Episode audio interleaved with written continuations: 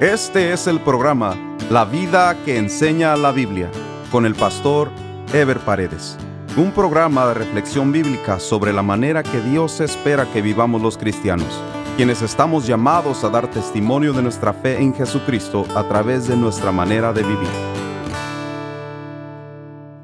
El día de hoy estaremos terminando la serie Dios hecho hombre, un estudio basado en el Evangelio de Juan.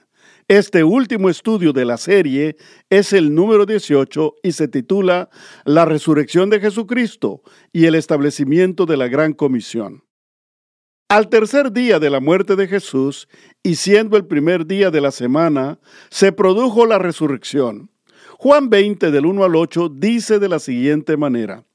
El primer día de la semana, María Magdalena fue de mañana, siendo aún oscuro, al sepulcro, y vio quitada la piedra del sepulcro. Entonces corrió y fue a Simón Pedro y al otro discípulo, aquel al que amaba Jesús, y les dijo, se han llevado del sepulcro al Señor, y no sabemos dónde le han puesto. Y salieron Pedro y el otro discípulo y fueron al sepulcro. Corrían los dos juntos, pero el otro discípulo corrió más a prisa que Pedro, y llegó primero al sepulcro, y bajándose a mirar, vio los lienzos puestos allí, pero no entró. Luego llegó Simón Pedro tras él, y entró en el sepulcro, y vio los lienzos puestos allí, y el sudario que había estado sobre la cabeza de Jesús, no puesto con los lienzos, sino enrollado en un lugar aparte. Tanto María Magdalena como posteriormente los discípulos, que eran Pedro y Juan, se encontraron con la tumba vacía. Jesús había resucitado y de pronto ella y los discípulos se dieron cuenta que aquel hombre especial con quien habían compartido y del que habían recibido tanto era verdaderamente, como él lo había dicho, el Hijo de Dios. Sus vidas se llenaron de gozo, asombro y fortaleza. Es curioso que ninguno de los cuatro evangelios coincide en la cantidad de mujeres que llegaron a la tumba de Jesús. Tampoco coinciden en el número de ángeles que aparecieron. Lo cierto es que Juan se concentra en la aparición del Jesús resucitado a María Magdalena y a los discípulos. Lo importante de la resurrección es que fue un hecho sobrenatural que conmovió a sus discípulos y seguidores, quienes después de la misma terminaron de entender las verdades que habían recibido de Jesús y la preparación que Él les había dado para continuar su misión. Su responsabilidad sería cumplida con alegría y con fortaleza, pues no eran testigos de un Cristo muerto, sino de un Cristo vivo y glorificado. Su testimonio sería poderoso y transformador de vidas, como había acontecido en ellos mismos, por lo cual ellos estarían dispuestos a darlo todo por Él, hasta sus vidas, como en efecto lo hicieron. Jesús se aparece a María Magdalena como se narra en Juan 20 del 11 al 18 que dice, pero María estaba fuera llorando junto al sepulcro y mientras lloraba se inclinó para mirar adentro del sepulcro y vio a dos ángeles con vestiduras blancas que estaban sentados el uno a la cabecera y el otro a los pies, donde el cuerpo de Jesús había sido puesto. Y le dijeron, Mujer, ¿por qué lloras? Les dijo, porque se han llevado a mi Señor y no sé dónde le han puesto. Cuando había dicho esto, se volvió y vio a Jesús que estaba allí, mas no sabía que era Jesús. Jesús le dijo, Mujer, ¿por qué lloras? ¿A quién buscas? Ella, pensando que era el hortelano, le dijo, Señor, si tú lo has llevado, dime dónde lo has puesto, y yo lo llevaré. Jesús le dijo, María. Volviéndose ella, le dijo, Raboni, ¿Qué quiere decir maestro? Jesús le dijo, no me toques, porque aún no he subido a mi Padre, mas ve a mis hermanos y diles, subo a mi Padre y a vuestro Padre, a mi Dios y a vuestro Dios. Fue entonces María Magdalena para dar a los discípulos las nuevas de que había visto al Señor y que Él le había dicho estas cosas. A quien primero se le aparece Cristo resucitado es a María Magdalena, la mujer que había sido liberada por Jesús y quien después de esa liberación se convirtió en una de las más fervientes seguidoras de Cristo. María estaba llorando pensando que el cuerpo de Jesucristo había sido sacado por alguien fuera de la tumba. Los ángeles aparecen para consolarle y luego Jesús mismo le aparece también, aunque ella no lo reconoció a primera vista. María, por lo visto, al igual que los discípulos, a pesar de que había oído de Jesús que resucitaría, no había comprendido y pensaba que con la crucifixión se había acabado todo. Pero cuando oyó la voz de Jesús, su mente y su corazón fueron abiertos. Se recordó de lo que él le había dicho e inmediatamente le dijo, Maestro, Jesús no permitió que María le abrazara, pues María no había comprendido que la naturaleza de Cristo ya no era la misma y que Él no había resucitado para establecer un lazo sentimental, pues a partir de ahora la relación sería una relación espiritual más profunda y de mayor provecho para todos sus discípulos y seguidores.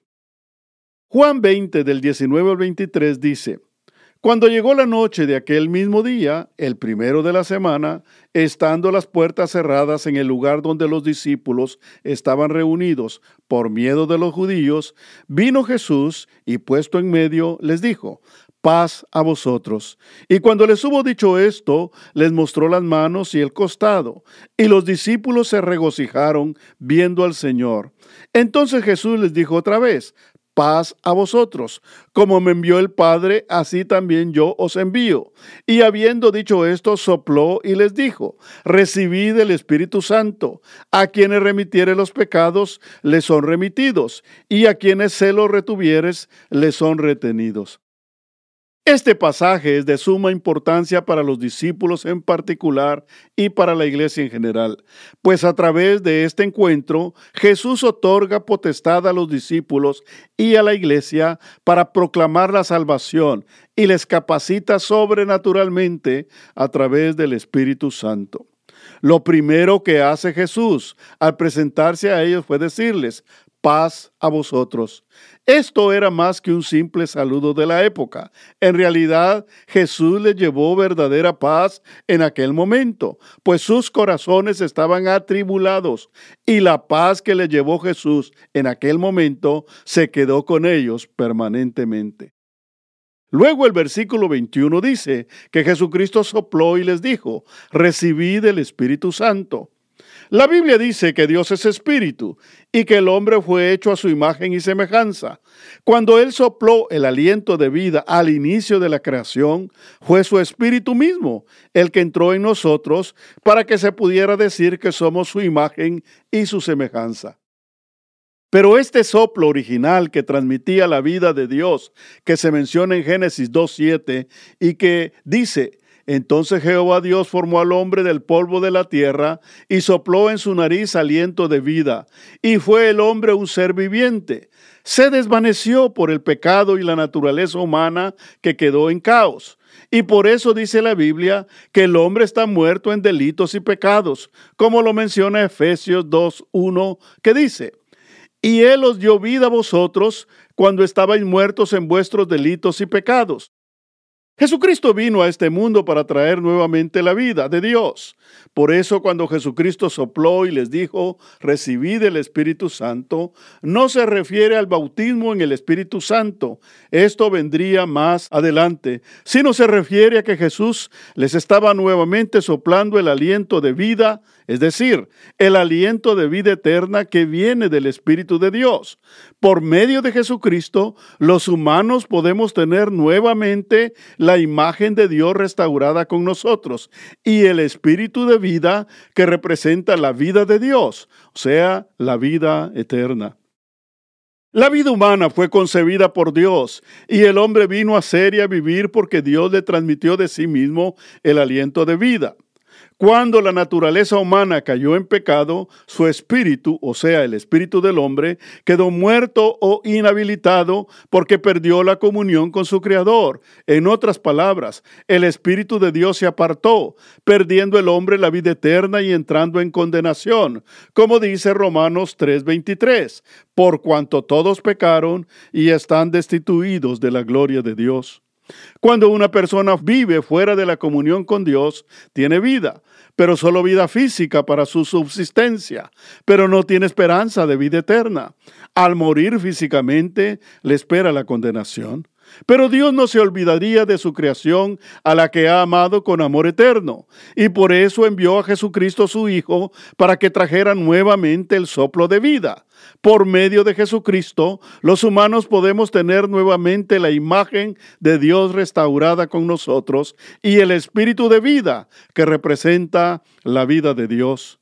Lo glorioso de todo esto es que los discípulos que representan la iglesia de Jesucristo en ese momento están recibiendo el soplo del Espíritu, o sea, la vida de Dios, para que a través de su ministerio transmitan a los perdidos de esa vida que han recibido. Por eso el versículo 23 dice, a quienes perdonare los pecados, les son perdonados, y a quienes se los retuvieres, les son retenidos. La iglesia, pues, tiene la vida de Dios para transmitirla y la autoridad de Jesucristo para hacerlo. Más adelante, los discípulos y seguidores de Jesucristo serían bautizados en el Espíritu Santo para recibir el poder y la capacitación sobrenatural para cumplir su tarea de transmitir el aliento de vida de Dios en este mundo. El Evangelio de Juan también nos indica que Tomás no estaba presente cuando Jesús llegó con los discípulos. Por eso cuando los demás se lo contaron, él no podía creer que se había presentado un Cristo resucitado. Tuvo que aparecer Jesús otra vez para desafiar a Tomás, quien no tuvo más remedio que arrepentirse y proclamar a Jesucristo como su Señor y su Dios. Cristo entonces pronunciaría la sentencia, bienaventurados los que no vieron y creyeron, refiriéndose a aquellos que sin haber visto físicamente a Jesús, depositaron o han depositado su fe en Él, tal como lo hacemos los creyentes el día de hoy. Este último capítulo del libro de Juan está dedicado primordialmente a la restauración personal de Pedro, el discípulo que le había negado. En determinado momento Pedro estaría pensando que ya no merecía ser discípulo, por eso hace un intento por regresar a su antiguo oficio de la pesca. Juan 21 del 3 al 11 dice, Simón Pedro les dijo, voy a pescar. Ellos le dijeron, vamos nosotros también contigo. Fueron y entraron en una barca, y aquella noche no pescaron nada. Cuando ya iba amaneciendo, se presentó Jesús en la playa, mas los discípulos no sabían que era Jesús. Y les dijo, hijitos, ¿tenéis algo de comer? Le respondieron, no. Él les dijo, echad la red a la derecha de la barca y hallaréis. Entonces le echaron y ya no la podían sacar por la gran cantidad de peces. Entonces aquel discípulo a quien Jesús amaba dijo a Pedro, es el Señor, Simón Pedro. Cuando oyó que era el Señor, se ciñó la ropa, porque se había despojado de ella, y se echó al mar. Y los otros discípulos vinieron con la barca arrastrando la red de peces, pues no distaban de tierra sino como doscientos codos. Es probable que Pedro y algunos de sus compañeros hayan decidido ir a pescar temporalmente para obtener alimentos. Sin embargo, la narración nos dice que fue Pedro quien tomó la iniciativa y que los demás decidieron ir con él. Es muy probable entonces que Pedro estuviera pensando volver a su antiguo oficio, quizá con la idea todavía circulando en su mente de la negación que había hecho en momentos cruciales. Pedro y otros discípulos se fueron al mar de Galilea. Juan le llama Tiberias, que es otro nombre que se le daba al mar de Galilea. Allí estuvieron intentando pescar infructuosamente toda la noche. Antes del amanecer, Jesús se les apareció y les dijo que echaran la red a la derecha. Al hacerlo, la misma se llenó de peces. Luego salieron a comer juntamente con Jesús a la playa. Juan quedó impresionado por la cantidad de peces que habían sacado en poquísimos minutos, 153 en total, después de haber estado toda la noche sin sacar un solo pez. Es evidente que el propósito de Jesús era mantener en la mente y corazón de sus discípulos que Él seguía siendo su proveedor. Allí en esta situación se produce la oportunidad para que Jesús se acercara a Pedro a fin de restaurar su corazón y su vocación. Esto se encuentra en Juan 21 del 15 al 19 que dice, Cuando hubieron comido, Jesús dijo a Simón Pedro, Simón, hijo de Jonás, ¿me amas más que estos? Le respondió, Sí, Señor, tú sabes que te amo. Él le dijo, apacienta mis corderos. Volvió a decirle la segunda vez, Simón, hijo de Jonás, ¿me amas? Pedro le respondió, sí, Señor, tú sabes que te amo. Le dijo, pastorea mis ovejas. Le dijo la tercera vez, Simón, hijo de Jonás, ¿me amas?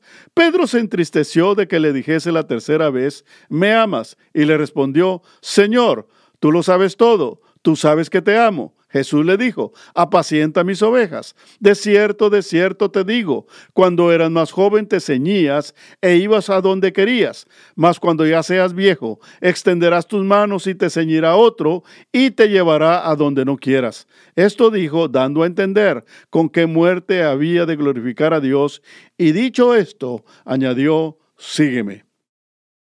El interrogatorio de Jesús a Pedro ha sido interpretado de diversas maneras, aunque este trato directo y personal a uno de los discípulos no sería para que él mismo tuviera una posición especial sobre los otros discípulos o la iglesia, como en determinado momento se ha interpretado, ya que la secuencia de acontecimientos más parece apuntar al propósito de restauración personal que Jesús quería desarrollar en este discípulo en particular, especialmente después de la terrible secuencia de negaciones en que Pedro había caído. Quizá por eso Jesús le hace la misma pregunta tres veces, como para equiparar la restauración con la negación que ocurriera también en tres ocasiones el daño moral y espiritual que Pedro había sufrido por la negación de Jesús tenía que ser sanado totalmente. Por eso Jesús tiene un acercamiento especial a él, preguntándole si verdaderamente le amaba, no para saber Jesús si Pedro efectivamente le amaba, sino para reafirmar en Pedro su seguridad interior y su autoestima. Es posible que la tristeza de Pedro, la tercera vez que Jesús le pregunta, ¿me amas?, haya sido producto del recuerdo de la negación, pero ya su corazón estaba siendo restaurado por Jesús. Y Pedro responde ya más seguro de sí mismo, Señor, tú lo sabes todo, tú sabes que te amo. En cada respuesta Jesús le había reafirmado su misión para que Pedro mantuviera la convicción de su llamado y vocación ministerial intacta. A Pedro le pasó lo que le pasa a muchos cristianos después de haberle fallado a su Señor. Sienten mucha culpabilidad y creen que Dios los ha desechado. Sin embargo, Dios no es así. Él es un Dios perdonador y un Dios de segundas oportunidades. Cuando el cristiano reconoce su error y se arrepiente, Dios está dispuesto a restaurarlo completamente, pues Dios sabe que a veces, aunque le amamos, le hemos fallado. Pedro, ya restaurado, no volvería a negar a Jesús, sino todo lo contrario. Pedro estaría dispuesto a negarse a sí mismo, por lo cual sería llevado hasta la muerte para glorificar a Dios.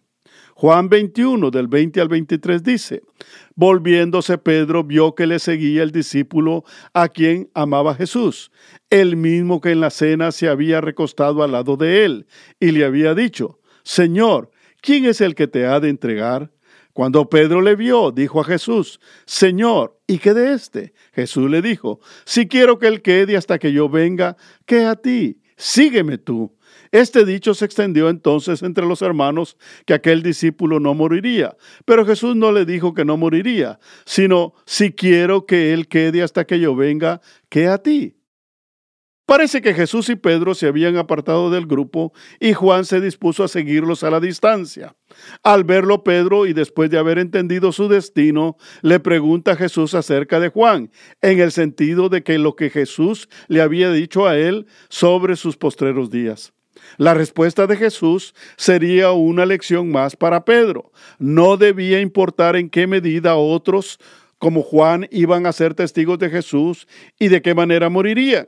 La decisión de seguir a Jesús es muy personal y una determinación hasta la muerte sin importar lo que otros hagan.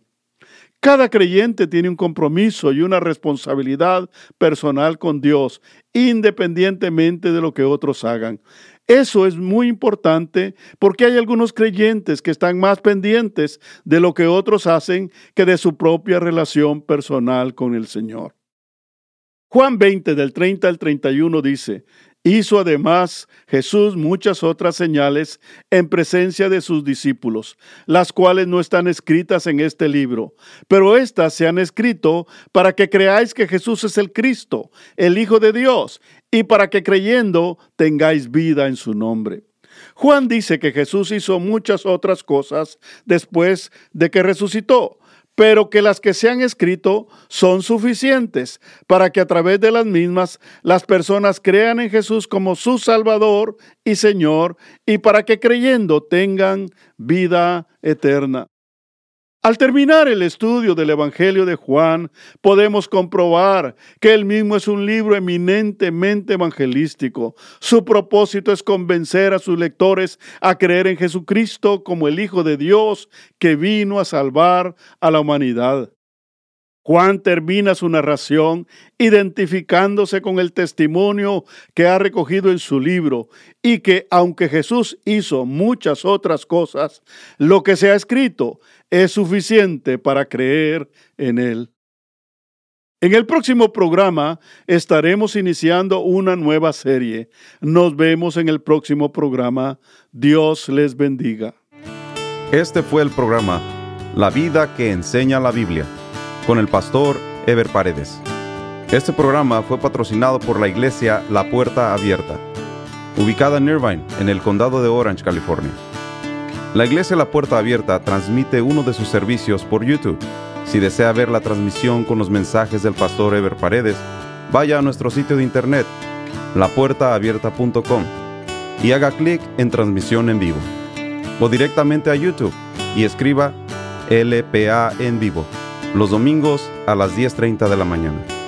Si desea mayor información, escriba al correo electrónico info.